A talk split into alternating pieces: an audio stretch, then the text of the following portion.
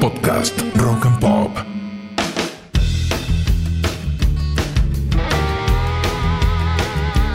Bienvenidos remadores a una nueva entrega de Manual para Sobrevivientes. Un espacio que mezcla un poco de rock, filosofía, historias y diferentes herramientas de desarrollo personal que tienen como fin ayudarlos en el camino de sobrevivir a nuestras propias historias. Mi nombre es Pablo Petinaroli y además de ser el host de este podcast, me dedico a entrenar la mente de las personas como ustedes para que vean lo mejor de cada situación y así ir en busca de sus objetivos, sin importar cuántas limitaciones u obstáculos crean hay en el medio. Estamos en el noveno episodio de esta segunda temporada que le está rompiendo toda, incluso mis expectativas más altas. Sé que voy a sonar reiterativo, espero que me perdonen por eso, pero no tengo más que palabras de agradecimiento por toda esa manija remadora que viene con cada estreno. No se dan una idea de la sonrisa que me sacan y el ánimo que me dan ver que cada semana se suman remadores y remadoras de diversas partes de este hermoso globo terráqueo y la energía con la que lo comparten.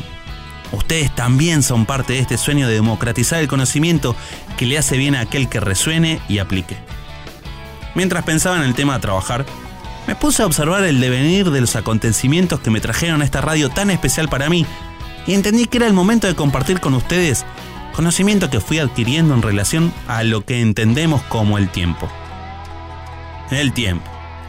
Ese mismo que a veces decidimos no tener para hacernos cargo de algo que nos va a hacer bien, de darle atención a otro, de aprender algo nuevo. Al mismo tiempo que a veces matamos a lo bobo, que es necesario para que algunas heridas sanen, los proyectos tomen forma y la vida crezca. Por lo que hoy vamos a analizar en conjunto qué es el tiempo, las diferentes maneras que tenemos de experimentarlo, y les voy a contar una pequeña historia personal, que es la razón del título de este episodio. Una vez más, fui a buscar la voz de otros remadores y remadoras a través de una consulta en Instagram, donde pedí a mis seguidores que me dieran su definición del tiempo. La pregunta puntual era, ¿qué es para vos el tiempo? Y estas fueron algunas de las respuestas. Me contaron que el tiempo es una herramienta. Otros me dijeron que es una ilusión subjetiva y ficticia. También me dijeron que es eso que pasa y no vuelve o que el tiempo es oro. Están los que me contestaron que es el gran juez de todas y todos o una construcción o percepción mental. También que el tiempo es maestro y otras tantas, muchas más. Esta pregunta vino acompañada de otra, donde consulté dónde sentían que pasaban más tiempo mentalmente, y entre las opciones pasado, presente y futuro, fue esta última la que se llevó más de la mitad de los votos. Aproveché un poco las respuestas que llegaron para ponerme a charlar un rato, y a medida que iba obteniendo más respuestas, encontré un factor denominador en cuanto al castigo por lo que pasó, la angustia por lo que no está pasando y la ansiedad por lo que va a pasar.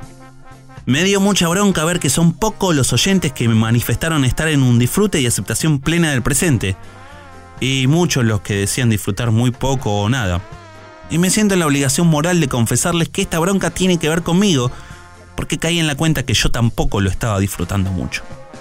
Entonces, amigos remadores, amigas remadoras, ¿qué les parece si evaluamos lo que tenemos entendido sobre el tiempo y empezar a disfrutarlo juntos? Si nos remontamos a la Grecia antigua, nos encontramos que nuestros antepasados tenían diferentes formas de referirse al tiempo. En su mitología, encontramos a Cronos, que representa el dios de la duración, entendiendo a esta como el espacio que hay entre la vida y la muerte. Fue uno de los más famosos de todas las épocas y el más valorado, quizás por justamente por su condición de finito y que podía perderse. Luego encontramos a Kairos, que es el dios de la oportunidad, que representa un lapso indeterminado en que algo importante sucede. Vendría a ser algo así como el momento adecuado y oportuno. Este dios también fue conocido y alabado por muchos, seguramente debido a la importancia que tenía en la vida de las personas su aparición. Y por último, encontramos a Aion, que es el dios de lo eterno. No tiene ni comienzo ni final, porque siempre está. Este dios no goza de mucha fama ni importancia, y no pude dejar de pensar que al pobre le pasa eso porque justamente los humanos poco sabemos valorar aquello o aquel que siempre está. Me pareció interesante la manera de representar a cada dios, porque se asemeja bastante a las diferentes maneras que podemos percibir al tiempo en relación a las cosas que nos pasan. Cuando de sueños, metas y objetivos hablamos, la manera en la que experimentamos el dichoso tiempo influye directamente en cómo creamos realidad. ¿Por qué digo esto? Porque donde pasamos más tiempo haciendo foco es donde estamos enviando nuestra energía. Hagamos este ejercicio. Piensen en algo que quieren lograr, que sea tangible. No, no quiero que me digan palabras lindas como paz, felicidad o amor, sino que piensen en cosas como un mejor sueldo, una relación de pareja o irme de viaje. Con eso en mente, quiero que observen qué pensamiento o emoción asociada vino. Tal vez fue un recuerdo del último viaje que hiciste. O quizás sentiste frustración por no tener una pareja hoy. O quizás vino una lista de cosas a comprar con tu futuro aumento. Como les expliqué en el sexto episodio, la construcción de la realidad se realiza a base de la repetición de los mismos pensamientos. Al identificar si nuestra mente se mueve hacia el pasado, el presente o el futuro cuando pensamos en un objetivo, podemos hacer algunas cosas que siento son invaluables. Una de ellas es detectar nuestro patrón de pensamiento. Si continuamente estamos pensando en nuestros objetivos y recordamos nuestro pasado, eh, por lo general solemos recordar lo que no nos salió, muy probablemente estemos generando más de lo mismo en el futuro. Un algo que no se consigue.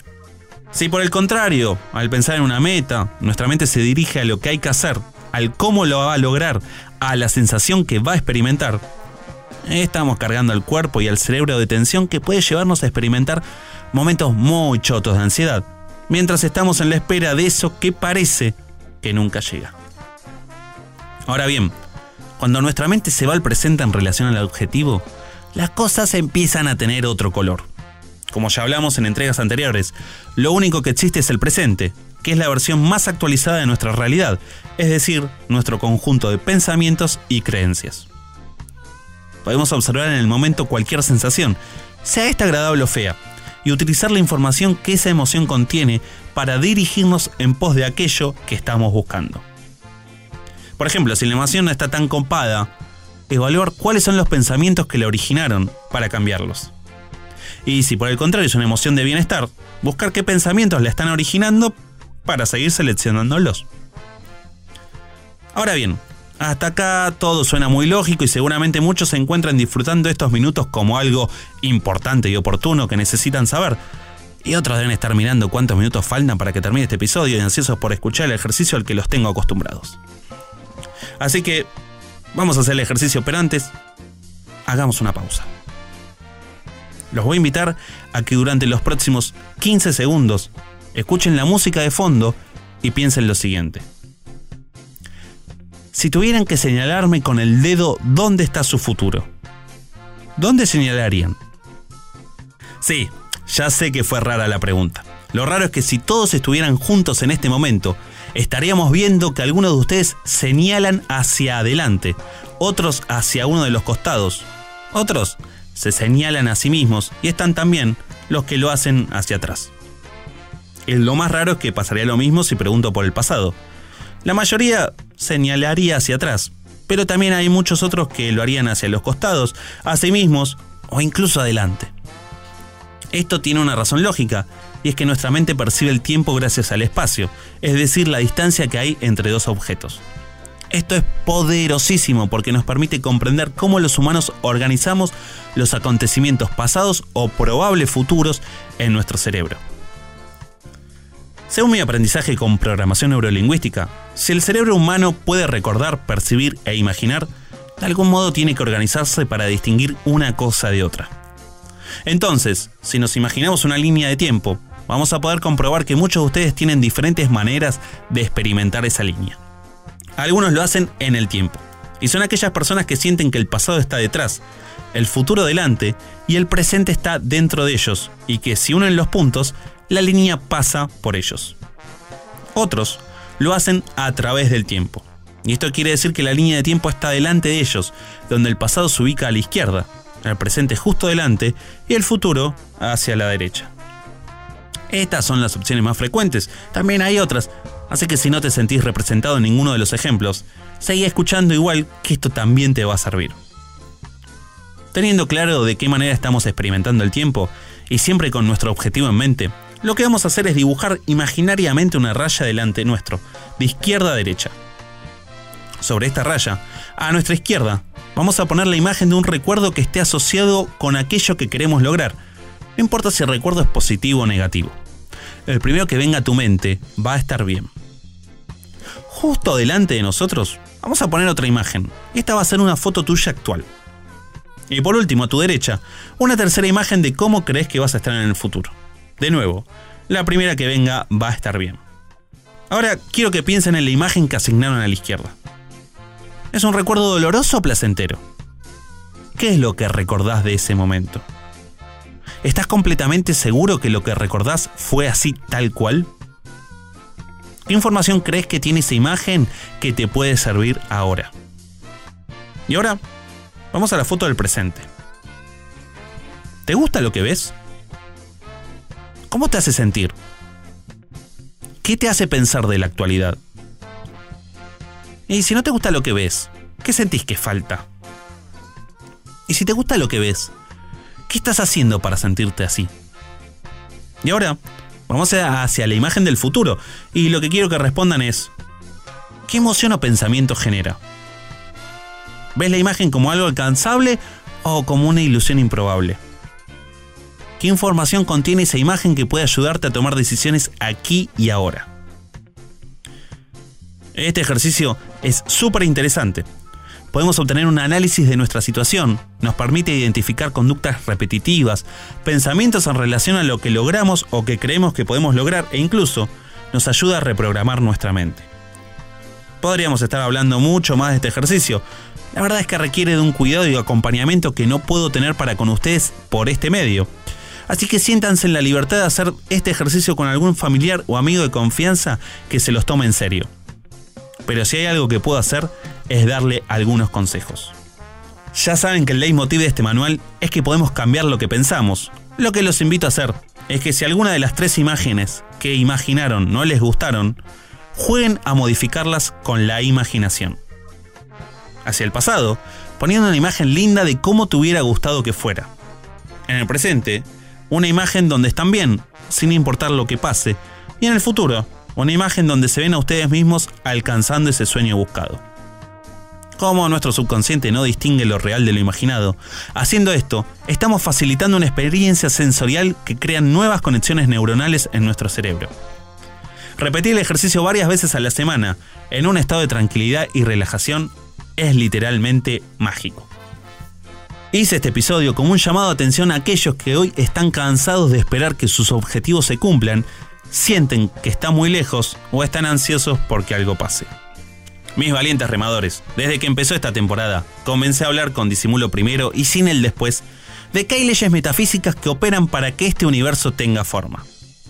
Ya les hablé de la ley de potencialidad pura, de la del dar y recibir, del principio del mentalismo, y hay otra más, que es la ley de gestación.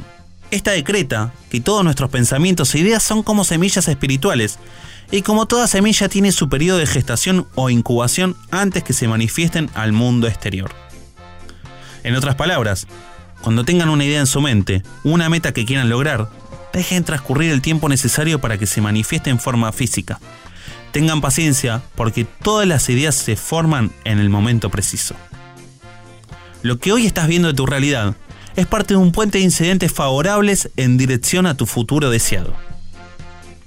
Si saltamos de pensamiento en pensamiento, de uno de posibilidad a uno de imposibilidad, lo que estamos haciendo es plantar muchas semillas. Y donde pongamos el foco, va la energía. Amigo, amiga, si en este momento crees que no vas a lograrlo, no llega nunca, o estás ansioso porque lo querés ya, voy a invitarte a que te concentres en el final deseado y sostengas la demora. ¿Qué significa esto? Entender que por más que tu mente lógica quiera las cosas ahora, o necesite saber cuándo va a pasar. Hay que reconocer que son ideas de nuestro ego que sienten como que algo que nos merecemos está tardando mucho.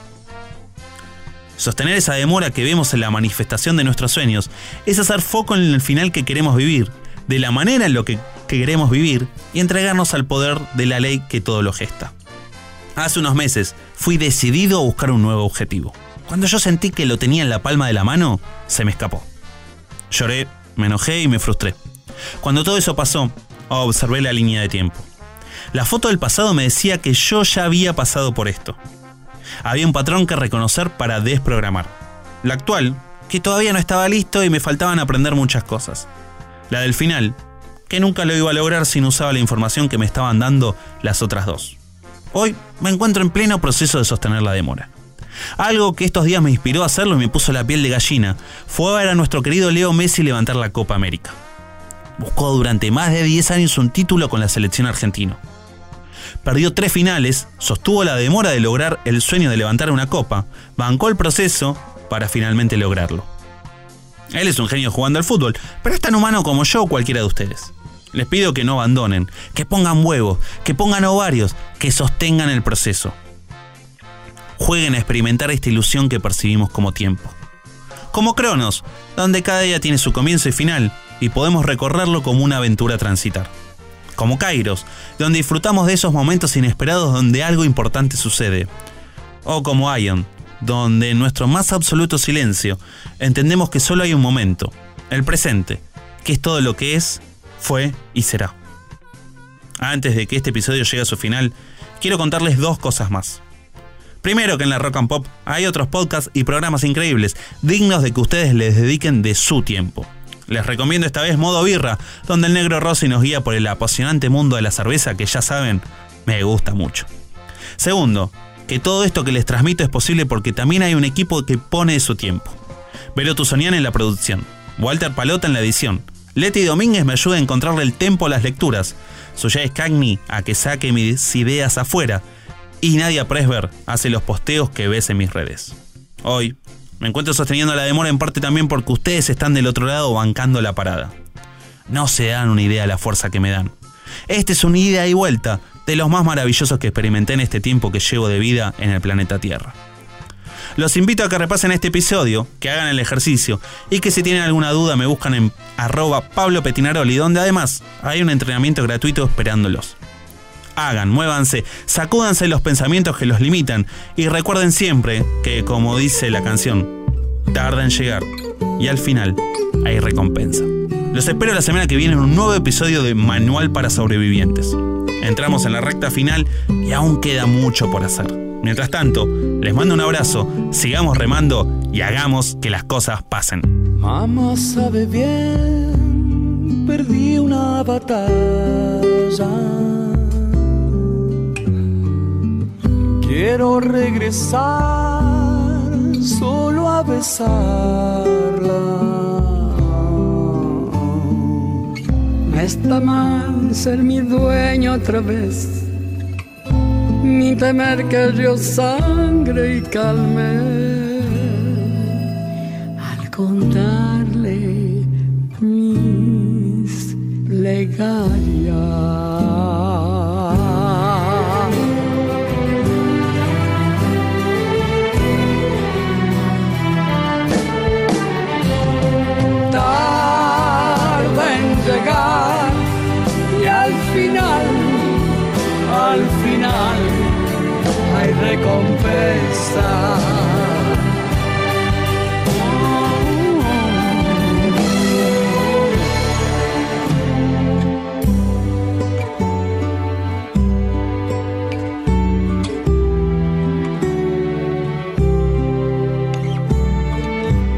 Mamá sabe bien, pequeña princesa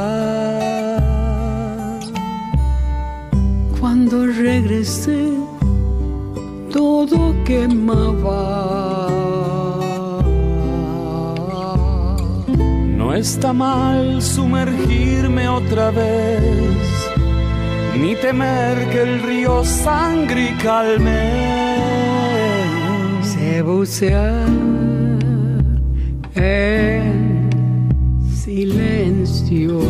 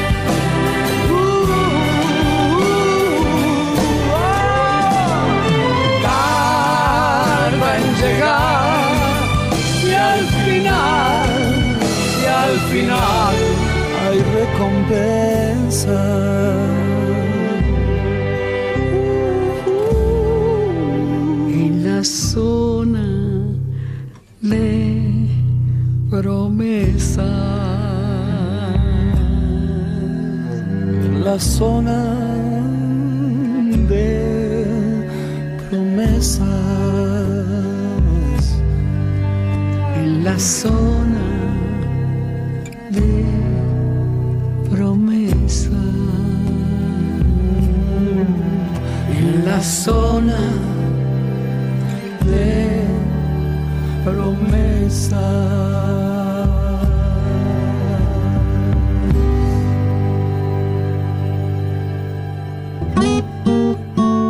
Rock and Pop.